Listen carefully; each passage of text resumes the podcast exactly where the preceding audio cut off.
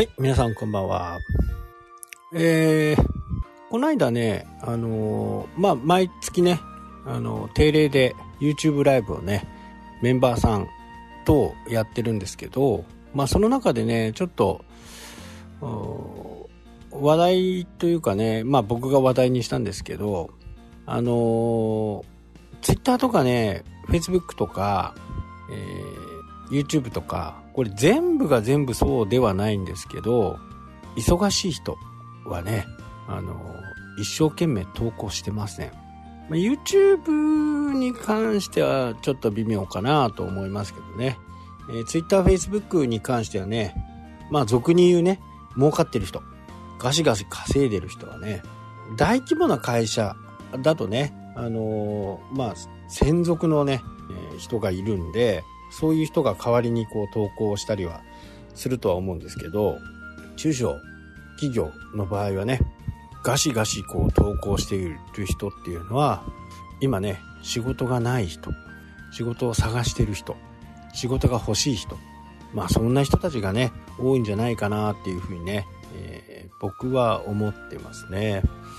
で、まあなぜこんな話をするかっていうと、まあ忙しい人たちがいてね、最近投稿してないねと、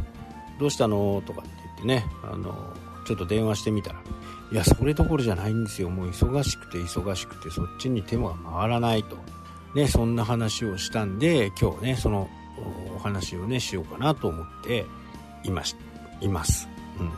やっぱりね、あのー投稿はね、ある程度は続けた方がいいとは思うんですけど、実際に本当に忙しくなってたらね、もう、そんなことやってる暇がないんですよね。まあ大体やってる人たちは先ほど言ったようにね、仕事があまりない人、仕事が欲しい人、ね、えーそんなことをやってる感っていうのはやっぱり非常に大きいのかなと。で、忙しい人はね、何をじゃあやってるのかっていうと、次のね、ステップに向けてもう準備を開始してるんですね。今の仕事がずっとね、永久的に続くわけがないと。こういうふうに皆さん思ってるんですよ。なので、えー次のね、今、忙しい時だからこそ、次の仕掛けをやっておく。これはね、非常に重要なことですね。で、そういう忙しい時に、いろんな話がこう、また舞い込んでくるんですね。まあ、運気が向いている。もうノリに乗っている状態。油が乗っている状態。まあ、そういう時には、思いもしないところから違う話が、面白そうな話ね、が入ってくる。まあ、そんな風にね、世の中なってるんじゃないかなってね、今までの経験からしても、そう思うわけですよ。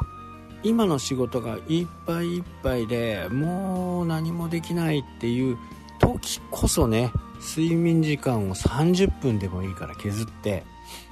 そこでねあの次なるステージに向けて何かね種まきをしておいた方がいいかなと。よくねあの負のスパイラルっていう話をよく聞きますよね。どんなどんな世界でもね。でまさしくねこの負のスパイラルに入っちゃうとなかなか抜け出せない。その負のスパイラルに入らないために次何ができるか。っていうことをね、えー考えておく。ずっと調子がいいわけではない。調子が、もしかするとね、ずっと調子がいいかもしれない。まあこういったコロナでね、あの、大多数の人が大きなダメージ、特に実店舗を持っている人たちなんかは、かなり大きなダメージをね、えー受けてると思うんですけど、その時にね、あの、何かしよう、何かしようっていう風にね、考えていては、やっぱりね、後手後手に回るわけですね。で、成功した人もね、いるのかもしれないですけど、実際にね、あのー食事が取れない、お酒を出せない、まあそういう期間が長くありましたよね。ここで多くの人たちがテイクアウトに走ったわけです。で、テイクアウトに走ったから成功したか。テイクアウトでランチをね、作る。それがワンコイン。これではやっぱ儲からないですよね。まあ、ここをね、あのーどういうふうに、乗り越えていくのかっていうところはねもう本当いろんな人が考えてね食材がもったいなくなるからとりあえず出そうという人もいますし、まあ、従業員をね雇っておくからにはねあの何かしらサービスを提供していこうお客さんにお店を忘れてもらわないためにね営業しておこうまあいろんな考え方あると思うんですけどまあ僕からするとねその時はもう休んでしまった方がジタバタしてもね始まらないっていう風にまあまあ楽観的っていうかね、えー、そんな感じで、まあ、家賃はかかるにせよ電気代光熱費何かしらまあランチ500円のねあのお弁当を作るでも500円以上かかってるような気がするんですね。この辺をしっかりね計算できる人、まあ、それもね今までお酒を売ってるようなところでね客単価が3000円とかっていうところがね500円で客単500円になるわけですよね。まあ、これでやっていけるのかっていうところですよね。材料費だって、まあ、飲食の場合3割程度と言われてますから、えー、350円？350円が、まあ、利益で、そこから人件費、水道代、いろんな家賃、まあそういったものを引けばね、ま、個数にもよるんでしょうけど、結果マイナスになっていくんじゃないかなと。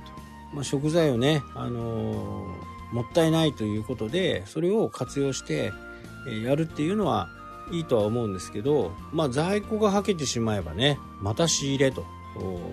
いう風な形で、えー、まあ1ヶ月遅れの支払いだとはいえねなかなか難しいのかな。でこれが新しい展開でねもうテイクアウト専門でやるんだっていう形になるとまたこれ話は別なんですよ。今まで、まあ、夜の営業が主でやってたものが、まあ、ランチをやる。なかなかねあのそう簡単にはお客さんもね、えー、向いてくれませんしまあ、この辺をしっかり考えていくということは必要なのかな。まあ、今日の話題は、まあ、忙しい人こそね、あのー、次なることをしたたかに考えているところ。忙しいからこそ考えられるっていうね。暇な時にはね、あのー、余計なことばっかり考えて、あまりうまくいかない。忙しい時に考えるほどうまくいく。まあそんなようなね、えー、風に僕は思っています。はい、というわけでね、今日はこの辺で終わりになります。それではまた。したっけ？